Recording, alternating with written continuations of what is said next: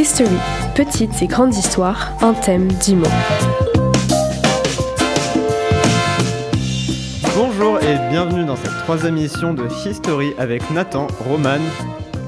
Bonjour Mais aujourd'hui, nous sommes pas seuls car nous avons, euh, nous accueillons en fait notre premier invité qui n'est autre que Alex. Salut Bonjour Alors, comment allez-vous Tout le monde? Bah Wow. oui, ça va super. Comme un lundi? Comme un lundi? Ok.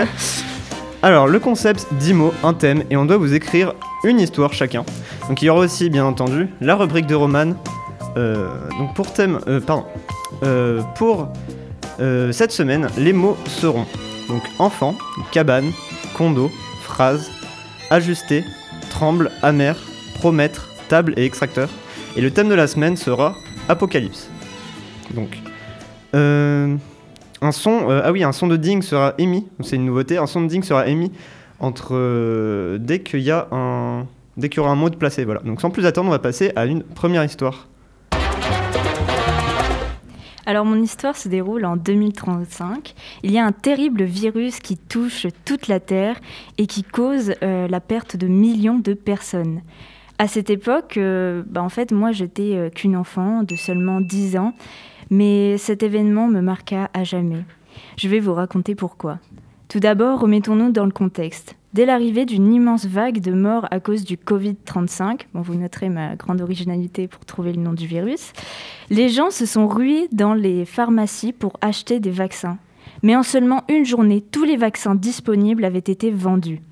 Les gens ont commencé à paniquer et à se battre pour survivre. C'est pour vous dire, un seul vaccin pouvait se vendre le triple de son prix initial.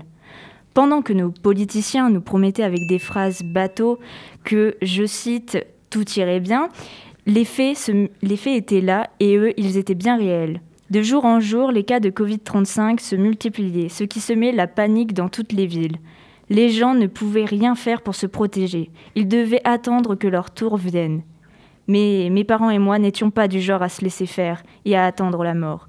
Dès les premières annonces des cas de Covid-35, nous nous sommes immédiatement réfugiés dans une forêt au fin fond de l'Europe. Ici, au milieu de la nature et de milliers de trembles, nous étions sûrs qu'on ne serait pas touché par le virus. Nous avons dû repartir de zéro, c'est-à-dire trouver des nouvelles ressources et construire un habitat. Donc, une fois avoir trouvé une rivière et créé du feu ainsi qu'un extracteur d'eau, nous avons construit une cabane, donc que nous avons décorée avec de nombreux meubles. Bien évidemment, ils n'étaient pas parfaits, il fallait encore un peu les ajuster, mais bon, j'avoue que notre table était plutôt bien faite. Sur ce coup, ma mère avait plutôt bien travaillé.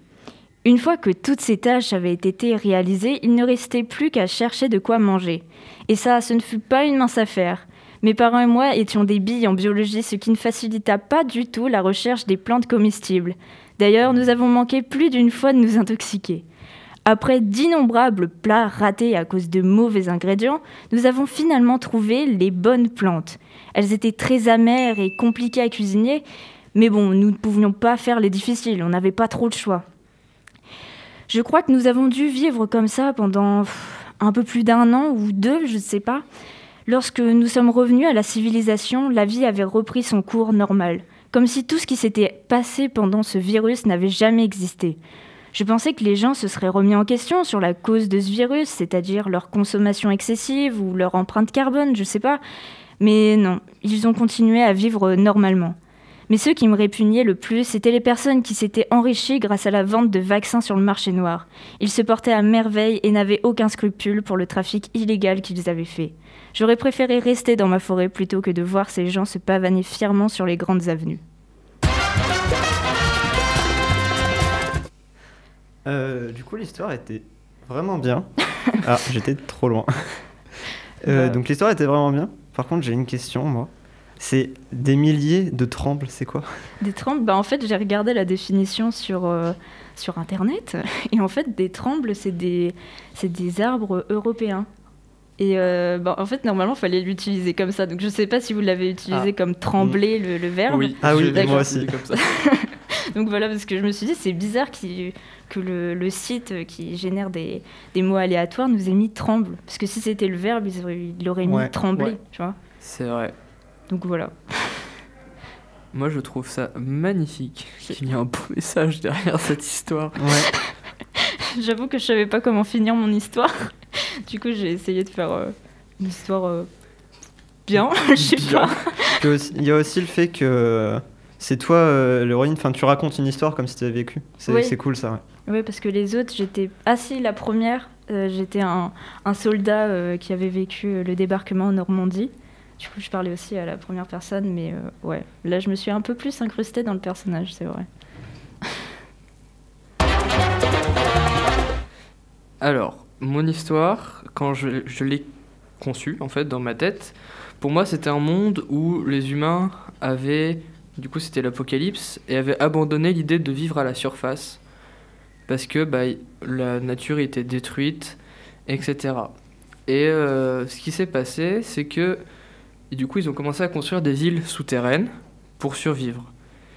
Et le problème, c'est que l'État garantissait de protéger euh, les gens vivant dans cette ville souterraine.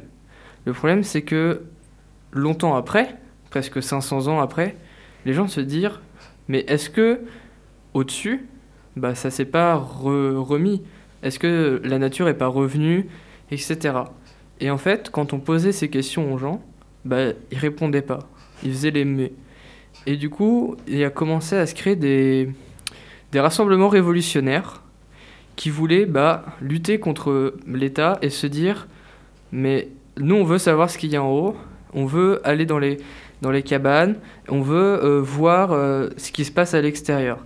Et on suit l'histoire d'un quelqu'un, euh, n'importe qui, qui rentre dans cette armée révolutionnaire et qui a le speech de, sa formatrice quand il rentre dans cette armée. Donc, je vais vous la lire. L'origine de l'apocalypse provient des extracteurs d'enfants animaux. L'humanité a exploité toutes les ressources disponibles sur Terre.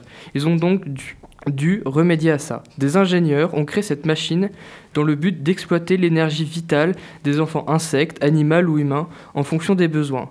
Le problème, c'est que si les paramètres sont mal ajustés, le sol se met à trembler.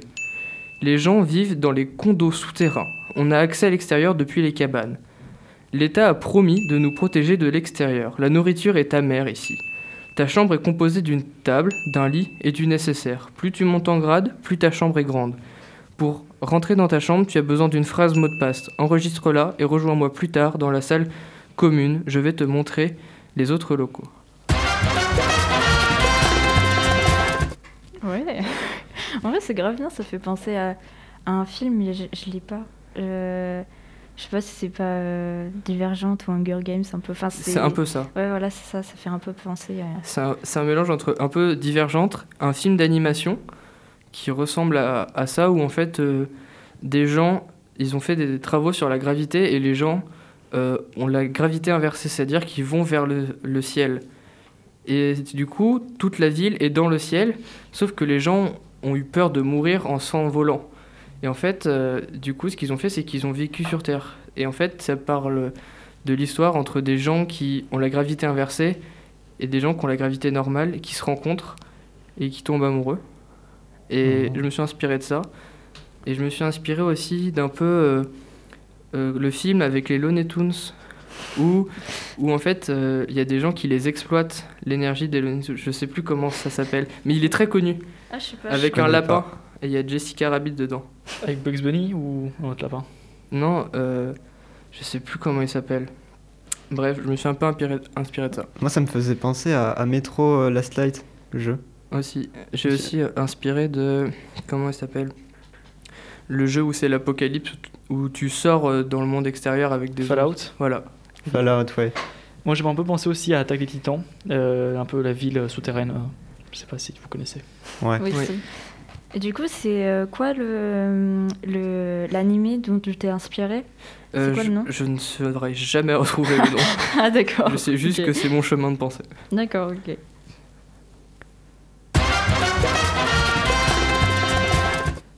Donc on va passer à mon histoire. En 2172, notre civilisation ne tient qu'à un fil, car les ressources de la Terre, comme le charbon, sont presque totalement épuisées. Les gouvernements n'ont pas investi dans les énergies renouvelables, car ce n'est pas rentable. Ils ont donc construit un énorme extracteur de ressources pour puiser les derniers filons de la Terre en son centre. Ce qui dérègle tout le fonctionnement de la planète et crée des catastrophes naturelles telles que des créations de supervolcans et des tsunamis. Donc, Euh, en ce temps-là, Paris n'est plus qu'une que ruine et condo délabré. La végétation ne repousse même plus. Le seul, euh, le seul bâtiment restant est un camp de survivants. Dans ce complexe, des gens font joue et créent des cabanes avec ce qu'ils ont. Et euh, est une adolescente de 17 ans qui a grandi dans les ruines de Paris au sein de ce camp de résistants. Leur objectif est de stopper cet extracteur dans le but de sauver l'espèce humaine. Aujourd'hui, c'est le grand jour. Une réunion se déroule afin de réaliser le projet dont ils parlent depuis des années. Autour d'une grande table, les plus grands dirigeants de cette petite armée d'insurgés font, les derniers préparatifs. Il ne reste plus qu'à décider d'un signal pour se coordonner. Le signal de la phrase sera ⁇ La nuit tombe ⁇ La victoire n'est pas une option. Nous devons gagner à tout prix. Je ne veux pas de ce goût amer de la défaite en rentrant. Je promets à notre peuple que nous reviendrons vainqueurs, dit Lincoln, l'un des dirigeants. Ils ajustent alors leur équipement avant de repartir et quittent le camp. Leur plan trouve faire deux équipes, entrer dans le bunker où se trouve la salle de désactivation, tandis que l'autre enlèvera la sécurité sur l'extracteur même. Une fois arrivés, les deux équipes se placent. Tout le monde tremble. Soudain, Lincoln dit au Tokiwaki La nuit tombe, tout le monde se met à exécution. Au final, le plan s'est bien passé et sauve le monde. Pas du tout par manque de temps parce que l'histoire devient trop longue.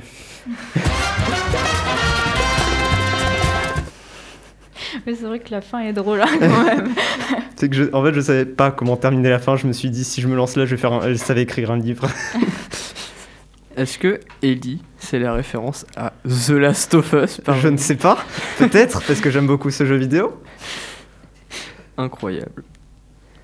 Il parle de quoi ce jeu d'ailleurs Parce que je connais pas du tout. Alors c'est euh, un monde post-apocalyptique de où en fait euh, il y a un virus tout ça et euh, du coup euh, ça transforme les gens en zombies et donc on suit l'histoire de survivants mais euh, pas euh, c'est pas idéalisé c'est vraiment très réaliste et donc du coup euh, pour survivre ils sont obligés de faire des, des choix qui sont pas forcément éthiques donc c'est pas forcément les- on joue pas forcément les gentils. D'accord, ok. et donc euh, Ellie euh, est l'une des des euh, Héroïne. des héroïnes voilà C'est un peu comme euh, The Walking Dead. Ils Ouais, font aussi. pas forcément les bons choix des ils fois. font pas les bons choix tout ça.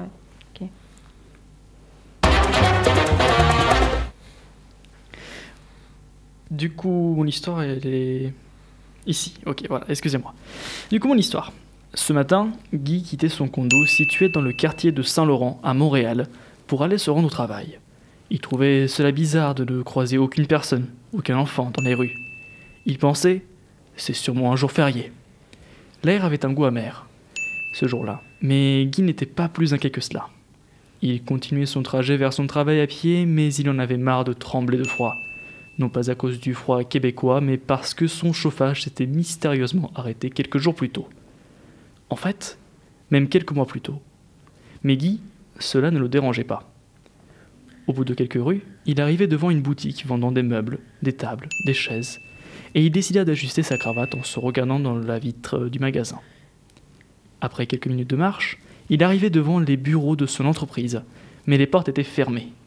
Sur la cabane du vigile était inscrite une phrase que Guy s'amusa à lire à haute voix.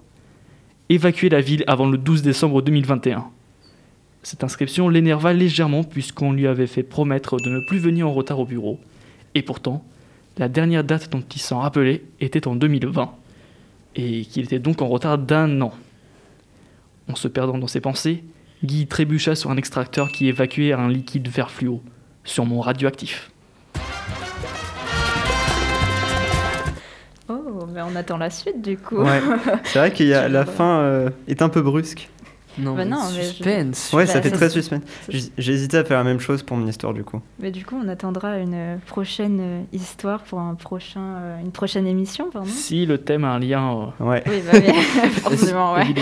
Est-ce que tu t'es inspiré de la BD Seul, où c'est des enfants qui se réveillent juste sans leurs parents et du coup ils errent dans la ville? Ça me dirait du tout.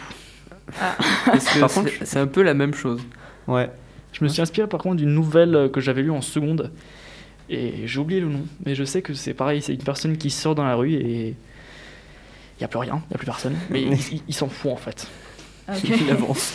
Bah, encore une fois, comme The Walking Dead, où au début il se réveille, le mec, et il n'y a plus rien, genre il comprend pas ce qui se passe. Oui, voilà, c'est ça.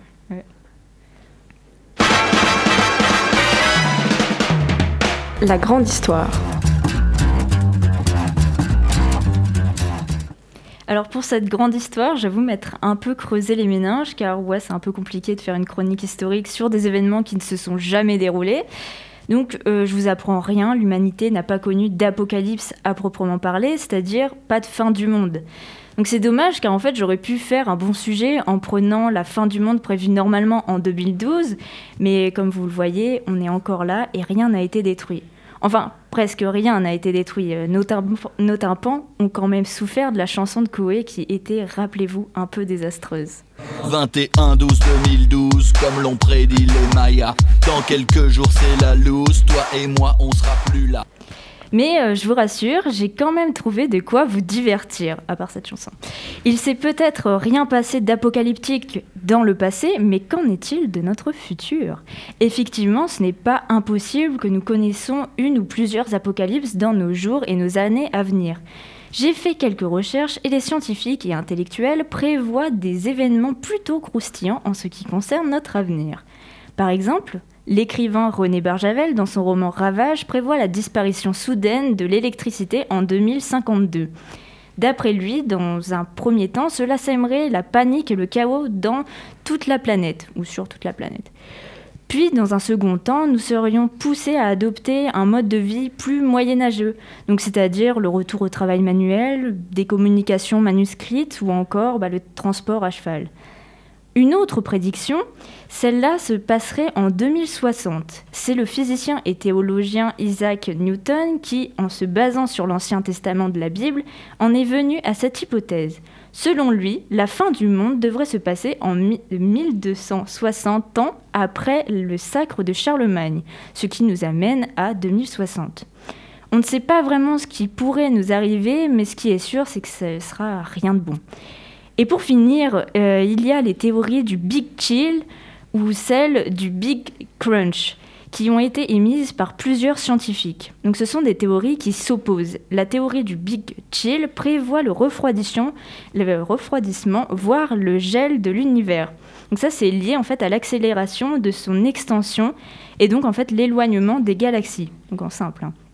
Bien évidemment, sinon c'est plus compliqué. Tandis qu'en fait, la théorie du Big Crunch euh, prévoit que les galaxies vont cesser de s'éloigner, justement, et donc vont se rapprocher les unes des autres, ce qui euh, aurait pour conséquence le réchauffement des températures. Bon, bien évidemment, toutes ces théories et croyances ne sont que des suppositions. Il n'y a encore rien de concret, donc d'ici là, vivez bien votre vie. Merci beaucoup d'avoir éco- écouté History. On se retrouve la semaine prochaine. Si vous voulez participer ou bien euh, nous donner euh, les modes ou le thème, n'hésitez pas à nous contacter sur Gmail personnel. Euh, n'hésitez pas à vous connecter sur nos Gmail personnels ou sur la boîte mail d'ETFE. Contact arobase, euh, radiodelta.fr. Donc on va laisser Alex dire les thèmes, les prochains thèmes et les mots. Eh bien, les mots de la semaine prochaine seront les suivants terminal, ridicule, tropique, magazine, cercueil, résumé, critiqué, zombie, symbole et le dernier cassable. Et pour thème, du coup, je vous ai choisi le, le thème des vacances. À vous de concocter des petites histoires euh, la semaine prochaine. Voilà. Super. Très bien, merci, Merci Alex beaucoup. en tout cas euh, d'être, d'avoir accepté. Et merci à vous pour l'invitation. Ah mais de rien, de rien. C'était Romain, Nathan et Roman, Roman et Alex. Au revoir. Au revoir. Au revoir. C'était History avec Nathan, Roman et Romain.